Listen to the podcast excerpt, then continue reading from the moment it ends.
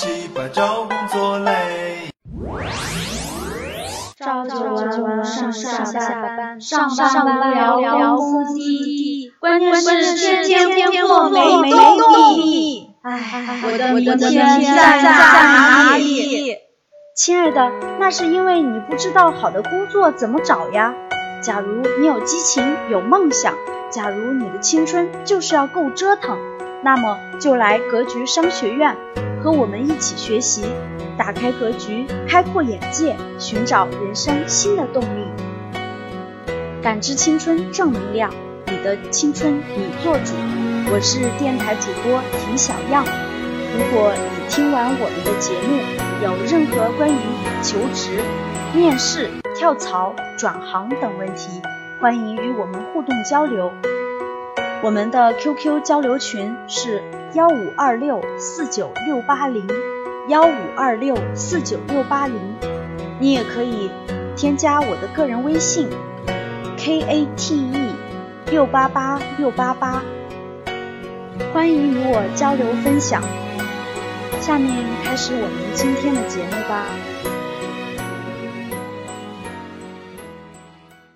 推荐十本书，不一定这些书呢，大家都是一定说是这一一个月内都看完的。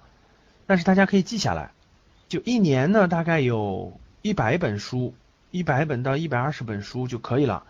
这个不一定是当年看完，但是呢，至少你手边有这个书，你想看的时候随时能翻开看，或随时能下载来看就可以了，就可以了，能达到这个目的就行了。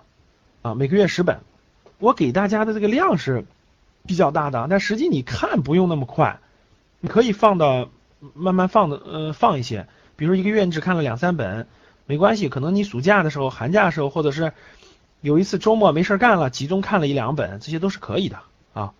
嗯，而且我推荐的书基本上都是值得你保存一本的，就是你你你看一次是肯定不肯定，你肯定某个时间你就突然想起来了，想起来就特别想，哎，当年我看这个书好像有个什么说法，好像有个什么一个一个一个一个点特别印象特别深刻。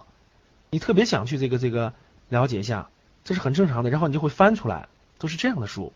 就这书呢，跟大家交流。嗯，我们先看前几本吧。前我总共准备了十本哈，准备了十本。嗯，格局生涯学院推荐给学员的书目，二是趋势的力量，第二本是陈志武的陈志武的金融的逻辑，第三本是那个李斯特劳特的营销战。这本书非常老了。金融的逻辑是大概就出版也就是两三三年左右时间，营销战出版不说美国吧，进中国这本书进中国有十多年了，有十多年了。第二本是李斯特劳特的定位，定位，第三第四第第第四本第五本是晚清七十年，唐德刚的晚清七十年，第六本是金一南的走向辉煌，金一南的走向辉煌，第七本是。金一南的苦难辉煌，他俩有一这两本书有一点重叠，但是讲的内容还不太一样。第八本是大家大部分人都知道的哈，有些人也看过的，就是明朝那些事儿。这本书是七本了啊，而且不是说马上就要看完，但是这本书应该是放在你手边的，想看的时候可以翻一翻。第九本书是吉姆罗杰斯的风险投资家环球游记，风险投资家环球游记。第十本书是舍得。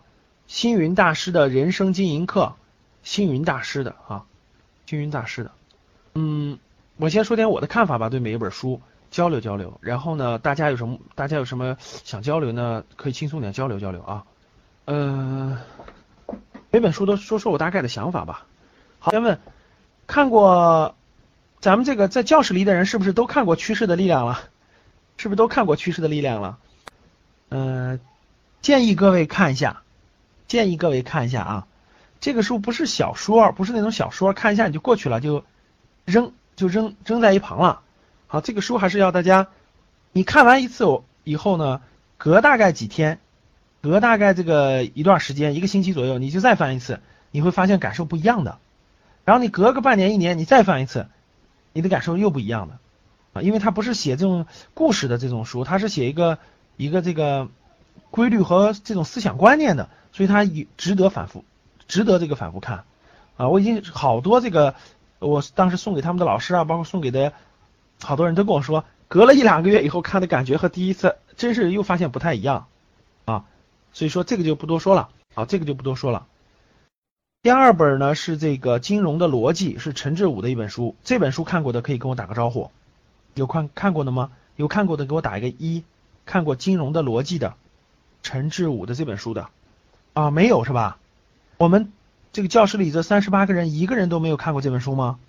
啊，真是好，这本书我是非常非常这个这个，我觉得是非常非常值得读一下的。这本书为什么非常值得读一下呢？对，因为它站的这个呃角角度、宏观角度，包括这种呃金融的角度、经济的角度等等历史的角度都是非常非常高的，并且是这个呃视角也很独特。讲的非常不错，这本书大家很值得看一次啊，很值得看一点。我有一点点我的趋势的力量里头有一点点内容的启发，都来自于金融的逻辑其中的有两章的内容，有一部分的内容。所以说，呃，这本书还是非常不错的，我觉得对你，我接触过很多学经济的这种本科生啊、研究生啊这样的学生特别多，嗯，很多学生我他们看的书，包括什么郎咸平的书啊，大家肯定都知道郎咸平的书对吧？什么郎咸平的呀，什么这种。呃，什么什么石寒冰的呀，就时下比较流行的这种所夜谈的呀，这种经济学家的书，但实际上大部分的你你看了这些书以后，你就会发现，你像郎咸平的书啊，它属于是一个财经娱乐明星，大家知道什么意思吧？财经娱乐明星就是语不惊人死不休。至于说他说的这个东西到底有多大的科学性，或者是呃。他这个说法到底科学不科学？这个不重要，重要的是他说出来一定要把人吓死。然后他这个内容呢，多少还有点、有点、有点这个、这个、这个、这个叫什么？科学性和逻辑性和规律性有点，但是呢，它的重要的是要把这个东西炒作的让大家很震惊，是这样的。所以说呢，会有这个会有这个嗯不同。但陈志武不是，陈志武是踏踏实实的教授，嗯，写的东西也不一样，层次也不同。这本书是很值得看一看的。很值得看一看的啊，嗯，对我的启发很大，非常大，所以我觉得，呃，就是我当时看这本书的感觉就是，哎呦，自己想不明白的好多道理，这里面都给你讲明白了，讲的很深刻，这本书值得看一下。第三本书和第四本书对我的影响非常大，这两本书我都是十年以前，十多年以前了吧，我刚刚刚工作的时候。我看到我做销售的领导销我们的公司的销售经理、销售总监都在看这个书，所以对我的触动特别大。然后我说他们为什么看这本书呢？而且他们经常讨论其中的内容，所以我就买下来自己看了。结果我现在书柜当中，我那天无意间翻书柜嘛，我我那个墙上书柜当中也有小一千多本书了。书柜当中我十年以前的书真的留下的没几本了，有一些搬家搬的丢了，确实是。但是营销战这本书还在。营销这本书还在，并且这本书我觉得我翻了好多次了，就是这十这十几年当中，偶然就会翻起，哪怕翻其中一两一点两点就会翻起。这本书讲的还是很不错的。实话实说啊，营销战和定位都是毛泽东理论的很很，我觉得这个这个营销战和定位就是平房，就是平房。毛泽东理论，如果你要把毛泽东思想和毛泽东理论研究透了以后，那就是高楼大厦，就是跟这个跟这两本比起来啊。实际这两本就是毛泽东理论的一个很小的一个层次很层次一般的一个书，解释了一下。所以未来有机会的话，我们再跟咱们一起再分享毛泽东思想当中的核心内容，那绝对是这个这两本书无法比拟的。我看完了，我就觉得这两本书就是把毛泽东思想的一些浅层次的，不能说浅层次吧，最多两三成的东西，用用大家更能更能理解的语言把它表述出来了。我就是这么给他定位的这本书。但是呢，由于我们的层次那就更低了，对吧？我们普通人的层次就更低了，连一层都连零点一成都没有的。所以说，这两本书看起来呢就会比较轻松，就会比较轻松，你就会看得懂一点东西，会促使你去研究的东西。我最近这一两年看毛泽东理论看的比较，就毛泽东思想这种东西看的比较多了，我才知道他的博大精深，才知道这种原来我看的营销战和定位实际只是其中的两三成的思想深度，大概是这个意思啊。嗯，以后有机会吧，因为以嗯嗯，在咱们的这种交流中，包括以后我招的好多这种班主任当中吧，实际上我会呃教大家如何用这种毛泽东思想去打市场，去做营销。实际上，像史玉柱他们都是掌握了毛泽东思想的，说实话，也就是四五成吧。放在商场上，那就是无敌了，已经是，真的就是无敌了，这是非常非常厉害的。嗯，确实是这样的。所以这两本书呢，我建议大家看一看，有利于启发大家啊。一本营销战，一本定位。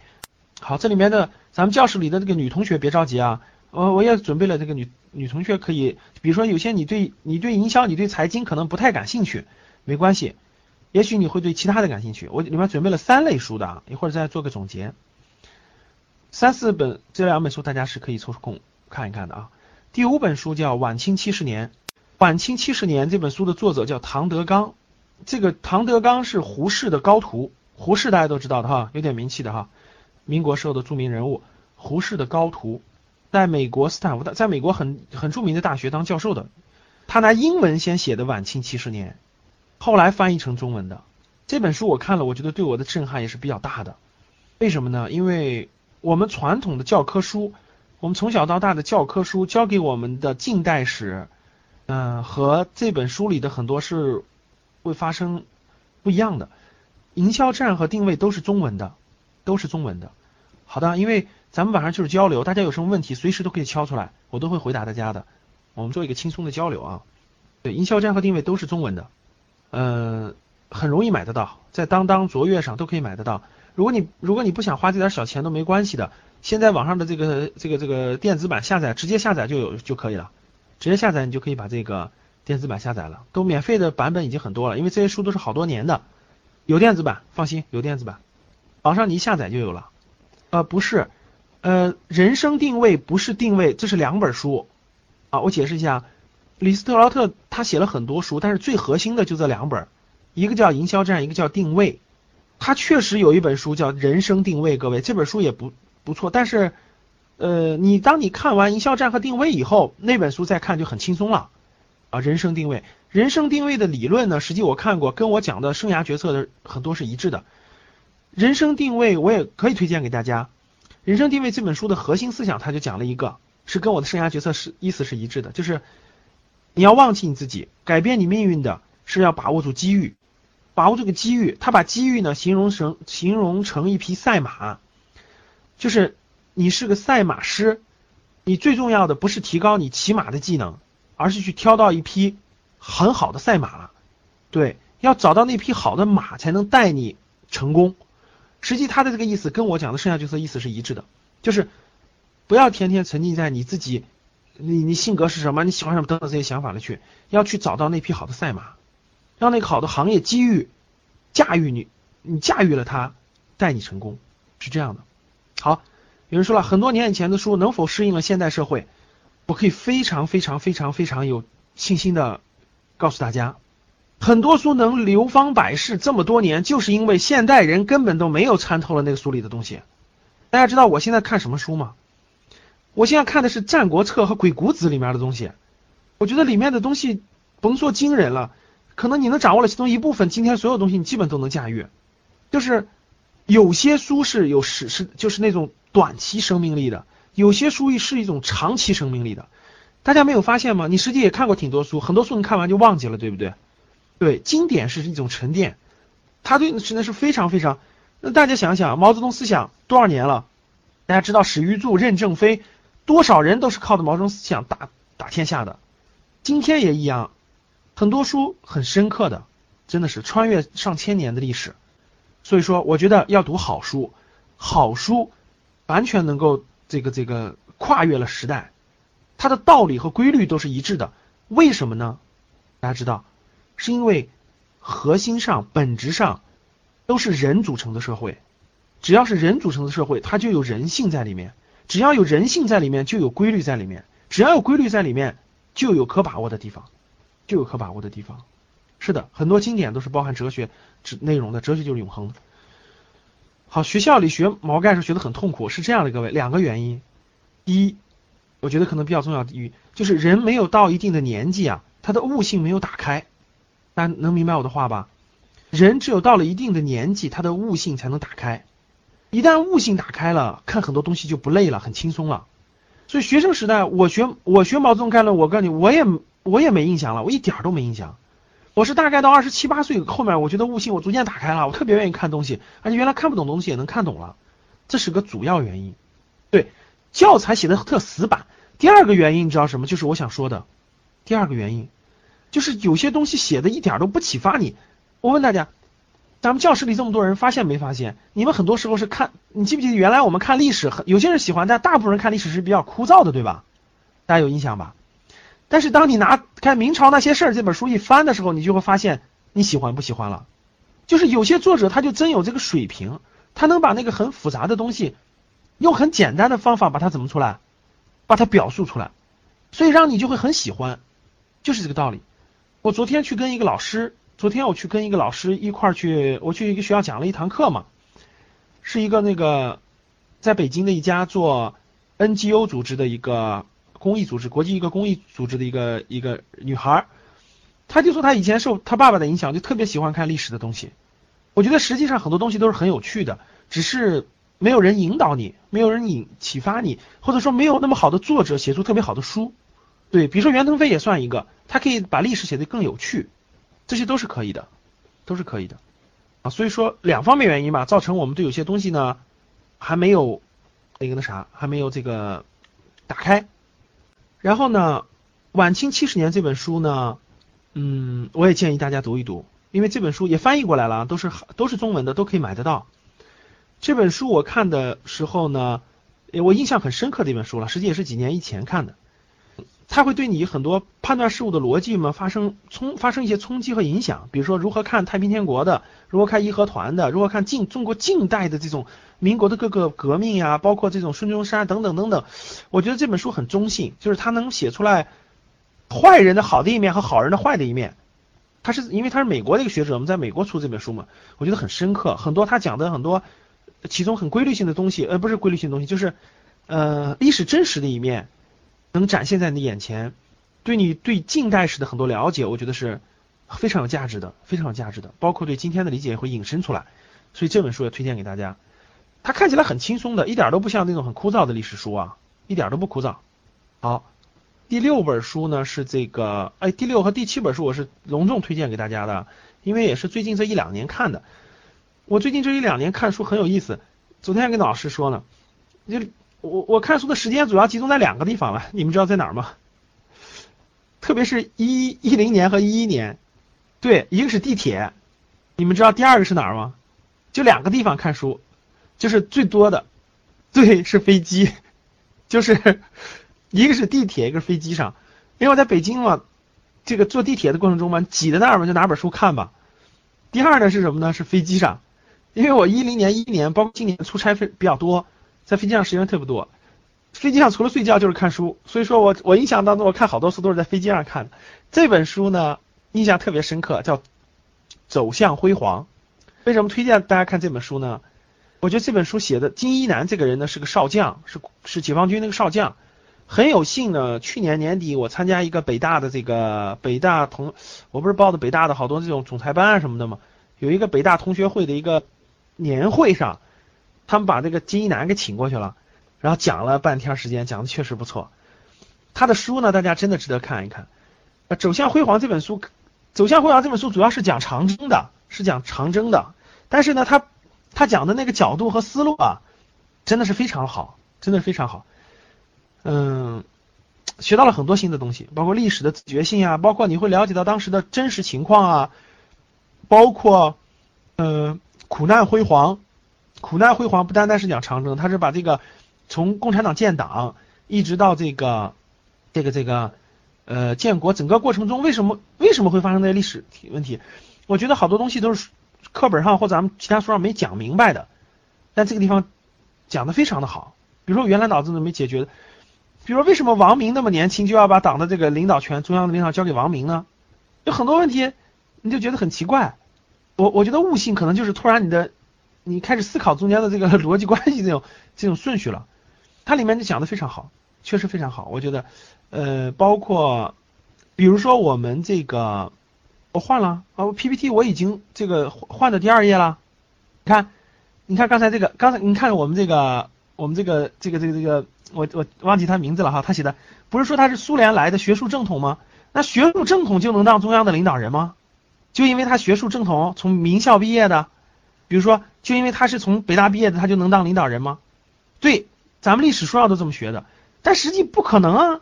你想想，不可能说是他学的正统，他就能当领导人。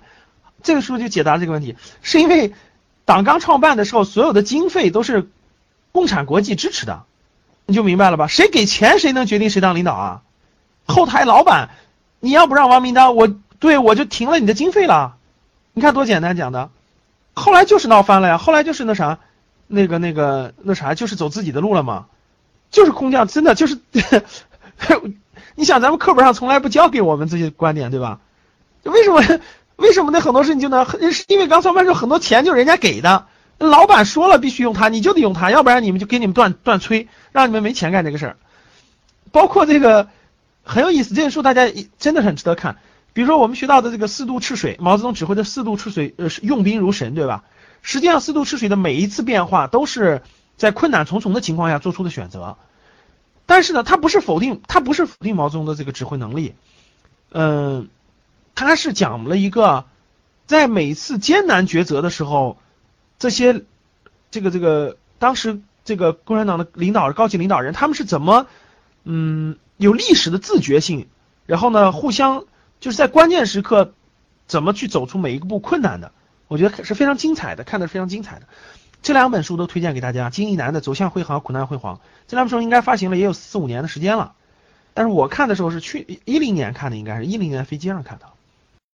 第八本书呢是明朝那些事儿，这本书呢，说实话七本，我到现在为止，说实话还没有完完全全从头看看到尾，呃。我是一二三四五可能都看过了，然后六可能翻了翻，七呢看过了。这个，呃，反正对我的触动非常大。这本书绝对不是一个这个年轻人写出来的哈，就是你感觉，但他实际上，实际是实际上是年轻人写出来的，他是个八零后啊，八零年的人写出来的。这本书写的确实很，确实非常精彩啊，里面写的东西很很真实。对对对，就是他不是写野史的，瞎写的。里面写了很多很多的东西，徐霞客、戚继光等等等等。我觉得你的品格的、你的品德的形成、为人处事等等等等，所有的正能量，所有的东西，我觉得从这种书里都能学到很多很多。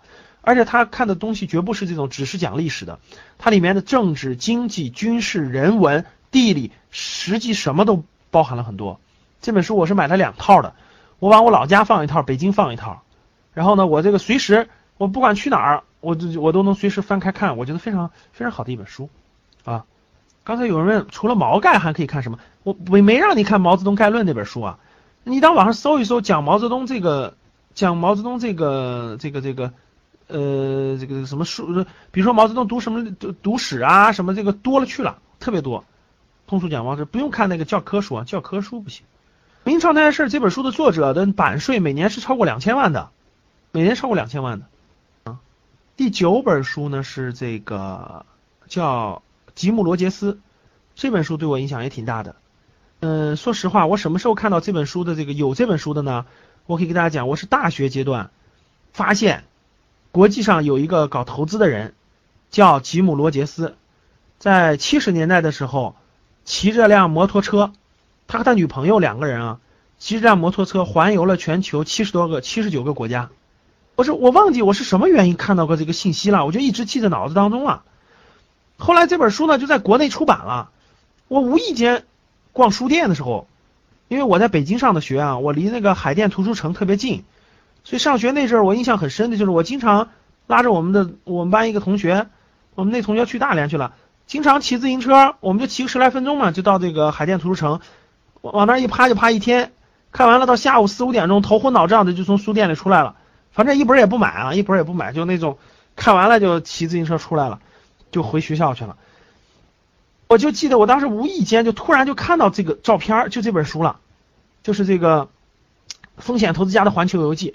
因为当时啊，大家知道，大家看我博客知道，我大学大三的时候环游了一遍全中国，就就无论是去之前还是回来，我对这个环球旅游都很感兴趣的。而且他又是个风险投资加环游世界，你知道吧？我就更感兴趣了。他的角度不同啊，他的角度不是一个普通的旅行家，看的都是风土人情，他的角度是要看各个国家的经济，还有各个国家的机会在什么地方。我就肯定买这本书。我买完了，一看，我觉得还是挺有触动的，挺有触动的。虽然吉姆罗杰斯这个人原来他是那个索罗斯的那个合作伙伴，呃，后来呢，零七年后来呢，在国内也是比较炒作的名气比较大，嗯，可能实际上他有他炒作的成分，因为他现在出席一场论坛，出席一场这种财经类的论坛、财富论坛，基本出场费都在三十万到五十万就出席一场，我觉得他有他炒作的成分，但是呢，这个人肯定是有水平的，他当年跟这个。跟那个索罗斯一起合作的时候，他就已经赚到了第一桶金了，就早就超过几千万美元了。他确实是个富人，这个是毫无疑问的。但是他的层次和索罗斯没法比。索罗斯是百亿百亿美元富豪这种人，罗杰斯呢，顶多也就是个，我感觉就是个几千万美元或一亿美元左右这个这个层次的这个投资家。他的水平跟那那那差的天壤之别。但是人家也是个美国的亿万富翁了哈，所以人家有就完全有这个条件去环游世界。他还出了一本书，两本书。第二本书是什么？是他是九九年，就是千禧年，哦，到今天都十年了。九九年的时候，他他带着他的未婚妻，从奔驰订了一辆，定做了一辆这个蓝黄色的这个奔驰车，后面带着个车斗，就相当于是一车挂了一个后面车挂挂的物资。然后呢，请的请一个请了俩助理，这俩助理就干一件事，平常是保镖，没事干的时候去帮他拍照。就把全世环游世界的各个地方都给他拍下来，所以就是还是他的这个环游世界的旅行哈。你想那两个保镖可高兴死了是吧？有人出钱，每个月还挣着工资，跟他一趟环游世界，高兴坏了，还当摄影师。你们上网可以上这个罗杰斯吉姆罗杰斯的网站的，他网站是有那个去各个国家的视频片段的，我原来都看过。但是他写的，我觉得这两本书都挺好。他他就去了，因为第二次呢，他的时间比较充裕。所以他去了大概有一百多个国家，用了一年多的时，呃，有三年的时间，九九年到两千零一年才回来。所以这他那次去就很很轻松了啊，就是每个地方都 逛得很充分，逛得很充分。我说这些书在书网上书店都可以买得到啊，不会买不到的都有。所以说呢，当时我看他的书，我就对我很有很有启发。比如说他去每个国家，他会了解这个国家的各个，比如说这个国家有什么投资机会啊。嗯，我印象最深刻的就是基姆罗杰斯，八八十年代初到中国，和他那个两千零一年到中国写的那个完全不同的那个内容，所以罗杰斯就说说二十一世纪是中国的世纪嘛。他大家知道呢，后来的故事就 简单说，简单说你们就觉得更有意思了。吉姆罗杰斯六十多岁才要小孩儿，就才要他的小孩儿，因为他他妻子很年轻啊，三十岁左右，他的小孩是刚出生以后，他就定了个规矩。他在美国纽约嘛，他就一定要雇一个中国学生当保姆，对这个保姆就有一个条件，每天对我家小小孩只许说中文，不许说英文。然后呢，他去年零九年来中国的时候，他家小孩四岁，是个小女孩。记者就问他：“你你属什么的呀？”拿中文问，那小孩说：“属羊。”就是那小孩不用教汉语，你知道吗？就跟我们出生，我们出生都学这个我们这个母语一样，那小孩英语英语汉语全会了。而且罗杰斯搬到哪儿住去了呢？他搬到那个新加坡去住去了。他就为了让他的小孩从小生活的时候，这个能够能够那个从小生活的时候能够那个在中文环境当中长大。中文，他七十年代在美国那个纽约买了套房子，花了十万美元。大家知道他他两千零七年卖掉了。他说美国走到尽头了。你知道他卖了多少钱吗？一千五百万美元。你看这个人判断多有他。这个人的宏观大势判断很准的，你看他就是在美国，就是在零七年金融危机之前，他把他的房子卖掉的，还挺那啥的。好，我解答一下语言，嗯，不是商战，只有英文版，其他书都能搜到。那个、那个、那个不叫商战，就叫定位，你就买那个定位那本书就行了。嗯，不不叫商战啊，商战是另外其他的了。有些书它就是它的合作伙伴传的。吉姆罗杰书肯定能买到，你们放心，你们在三大招三大书店网站都找，卓越、当当、京东，呃，那个都可以找得到。是啊，我们都懂。你们知道现在西班牙人都想移民的中国吗？就是就是这个，呃，他判断的很准的。他八十年代到中国的时候，他就说未来的世纪是中国的世纪嘛，所以他每年都来嘛，经常来。他后来的他后来赚钱也都是在中国赚，还是不错的。嗯，对你们来就是这个这个那是另外一个问题了啊，另外一个问题了解解释就是说，呃，现在中国的经济在全球来说还是不错的，而且是那个大家想象一下，跟就是几十年的变化还是非常非常大的哈。有没有交换去西班牙是吧？你去了西班牙，你就不这么想了。说实话，有很多你不了解的，就是嗯，你要经历很多，你才能知道。西班牙你们都不知道，它的失业率是百分之五十几，就是你你只要是年轻人，你就找不到工作，你知道可怕不可怕了吗？就是你你你你你对很多人是活不下去的，政府只给政府只给那一点这个这个这个补助，那个补助呢，你过你过最可怜的可以活下去，但是。你没看前两天西班牙那个，他为了母亲为了养小孩，他卖肾吗？是不太一样的，阶段不同啊，不能说人家保是阶段不一样。哎，对，就这本书，这这这查到的这本英文的书就是这本书，但是这本书是第三，这本书不是我说那本，这本书是第二次环游世界，就罗杰斯第二次环游世界的那本书。你买中文版不用买英文版啊，能找到有中文版有中文版，放心吧，大家肯定能找到，多找找啊。对我们是为苹果卖肾。好，第十本书。第十本书呢是这个舍得，叫星云大师的人生经营课。哎，你们是不是？我后来忘了问你们了啊！待待待会儿再问。你们都看过哪本哈？舍得那个星云大师的人生经营课，我觉得这本书不错，它可以让你的调整你的心态。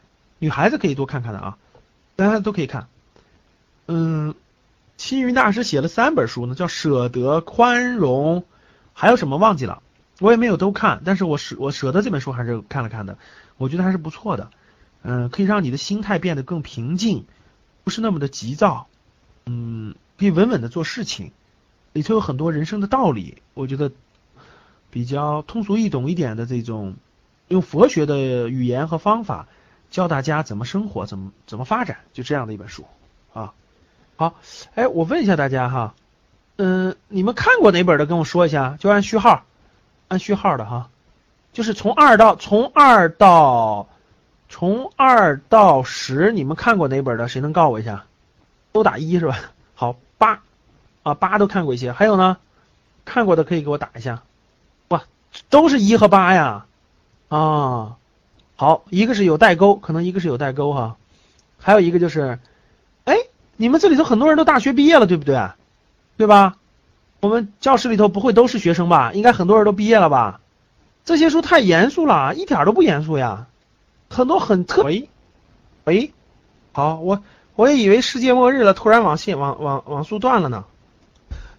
我以为世界末日了，你们知道吗？突然电脑停在那儿不动了，所以吓我一大跳呀。你们谁有传票的话，可以可以给我们传票啊。好，大家对大家对书，大家对这块书这儿还有什么想法？咱们可以交流。大家对书这有什么有什么情况？咱们交流交流。这推荐大家的十本书，小说哲学老师介绍吗？啊，哎，电视剧啊，电视剧有太多好介绍的了，是吧？嗯，我上次不是在那个，我上次在那个，呃，咱们讲上次课的时候，对吧？讲过几个电视剧，嗯，看过的，我觉得好，我觉得好看一点的，我不是讲过三个吧？一个是这个叫什么？嗯，大秦帝国。那个好电视剧拍的好的就是那个有一个叫袁袁枚吧，应该叫就是汉武大帝走向共和，呃大秦帝国，这都是比较好的电视剧，我觉得，因为我我喜欢看这种类型的哈，其他的我看的比较少，看的比较少，嗯，我觉得新版三国拍的也不错，就是那个新版那个三国，一零年放的那个三国，我觉得那个也不错，那个确实也挺好的，其他电视剧吧，就是编造的那种呢。我不太看，就是我觉得没什么意思，所以就看的少一点。呃，对，小说什么的呢？看，呃，我说实话，小说大部头啊，我觉得我我没时间看。有些小说写的确实不错的，比如说，哎，对对对，这刚才很多里里头说了，比如说有很多人说的《亮剑》呀，《大染坊》呀，呃，《天道》呀，还有最近有人给我推荐的那个叫《养父》，就是那个有个电视剧叫《养父》，是吧？说的非常感人。说非常的感人，很有教导意义。养父，还有这种叫什么？这个最近有两三个人跟我说了，那个书写的不错，叫那个就是那个特种兵，那个叫什么？火蓝刀锋，是不是叫火蓝刀锋是吧？啊，反反正就是呃对对对，《火蓝刀锋》很最近也有两个人跟我推荐，都还没看，但是都跟我说了倒是。同龄人问这个问题是什么？没技术，特别是在互联网时代，不懂技术咋办？学这是一条路，但对技术不感冒呢？让你学的什么东西啊？我不是所有人都要走走技术这条路线的呀。我对我也不对某个技术很就是很擅长，技术经验是对这个互联网，我我讲过了哈，移动互联网互联网行业都是做运营和做营销的人都不是懂技术的，都不是懂技术的啊。马云就不懂技术，马云就不懂技术，还是要把这个。我接触过很多做网络游戏的，做网络游戏的。我问他们，我说你们最稀缺的人是不是做技术编程的人？你们知道他怎么回答的吗？你们知道他回怎么回答的吗？就是我认识的好多，就是那种很好的公司那种负责人啊，就是做这种做网络游戏的。你知道他们说最缺的人是什么人吗？对，不是不是对，那个那谁说的？黄金熊说的差不多，是做那个游戏的那个。你叫他策划也好，叫他就是实现这个这个东西都容易，还是整个这个构思这个游戏，构思这个游戏这个这个规则的，对对对，构思这个游戏规则，包括这个游戏的运营架构的设计这个东西的人 是最稀缺的，不稀缺美工，不稀缺三 D 设计，不稀缺这种这种开发开发，对对，因为所谓的互联网，互联网的产品经理啊，他。他并不一定要懂技术，但他一定要懂什么？你知道，大众使用互联网时候的这种感受和这种体验和价值在什么地方？它是这，它是一个这样的，呃，名字都叫产品经理，实际上差别非常非常大的啊，非常非常大。是的，很多人都叫产品经理，但实际上很多人做不了，做做不出水平来啊，差别是很大的。好，咱们。讲读书都读得很远去了啊，读得很很这是交流书交流的很远了。然后我我往前看看还有什么，刚才大家说的落下来的哈，嗯，好多人问了新手如何入手做营销进公司，这个实际不难的，因为实际上任何公司都需要呃营销做营销的人，他的流流动量最大的也是营销部门的人，这是最实际上各个公司最好进的是营销部门的人，因为。很容易，就是他那个门门槛是最低的，你只要给他证明了你有能力，你能创造出价值，任何一个公司都不会拒绝做营销的人的，都不会拒绝做营销人的。所以说，大家看我在这个，为什么咱们去？你看我下面的这个职业学院，下面的职业学院为什么设置了这三个课？就是这个原因，就是这个原因。因为销售和这种营销是必备的一个技能，这个技能你会了以后，对很多对你找工作那是相当容易的，相当容易的。实际上啊，好。我不知道这个这个这个这老兄从哪摘的十本最有价值的职场书啊？那实际上这些书都是很多做书的人、传书的人这种传出来的啊，排名啊什么的，嗯，不是不是都有价值的啊，大家可以做个参考，网上浏览一下就行了。里面好多书我都知道的，不是，就是它是那种就是，嗯，就是真的看一遍你就忘记了，我不骗你。集中精力看点好书，它会持续的在你，在你这个给你有帮助的，持续的给你有帮助的啊，就是这种。啊，书很多书是看一眼就忘记了，实际上对你没有什么太大的改变的啊。对，最最最最有意思就是我去很多学校里讲课，大家销售和市场是分不清的，就是真分不清的。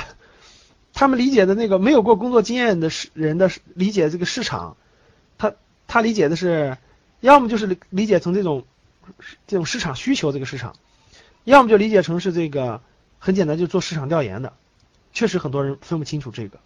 你看，没有做过的人都是分不清的，所以我们回头好多我们这个后面的课程当中，确实是要把它讲明白的。不仅讲明白，要让你实用，要让你能入手，要让你能进一个行业的时候能能入手。好了，亲爱的朋友，今天的节目就是这样。如果大家想要进一步学习交流，请加 QQ 交流群幺五二六四九六八零幺五二六四九六八零。或添加我的个人微信 k a t 一六八八六八八，感谢大家的收听，我们下期节目再见，拜拜。在命运广场中央等待，那模糊的肩膀越奔跑，越渺小。曾经并肩往前的伙，祝福后都走散。只是那个夜晚，我深深的都留藏在心坎。长大以后，我只能奔跑，我多害怕黑暗中跌倒。明天你好，含着泪微笑，得到。每一次哭，又笑着奔跑，一边失去，一边在寻找。明天你好，声音多渺小，却提醒我，勇敢是什么。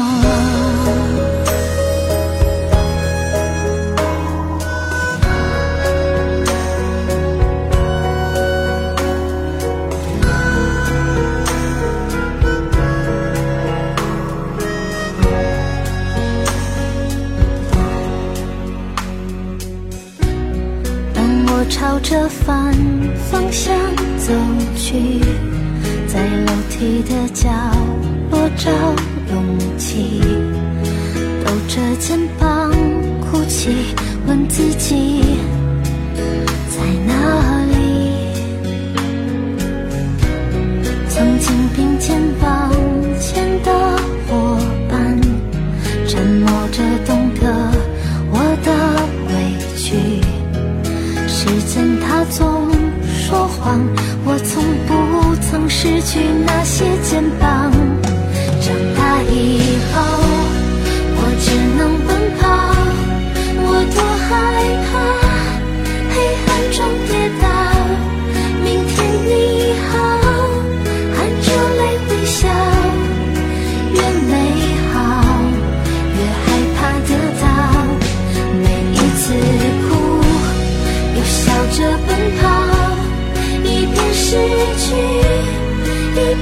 寻找。明天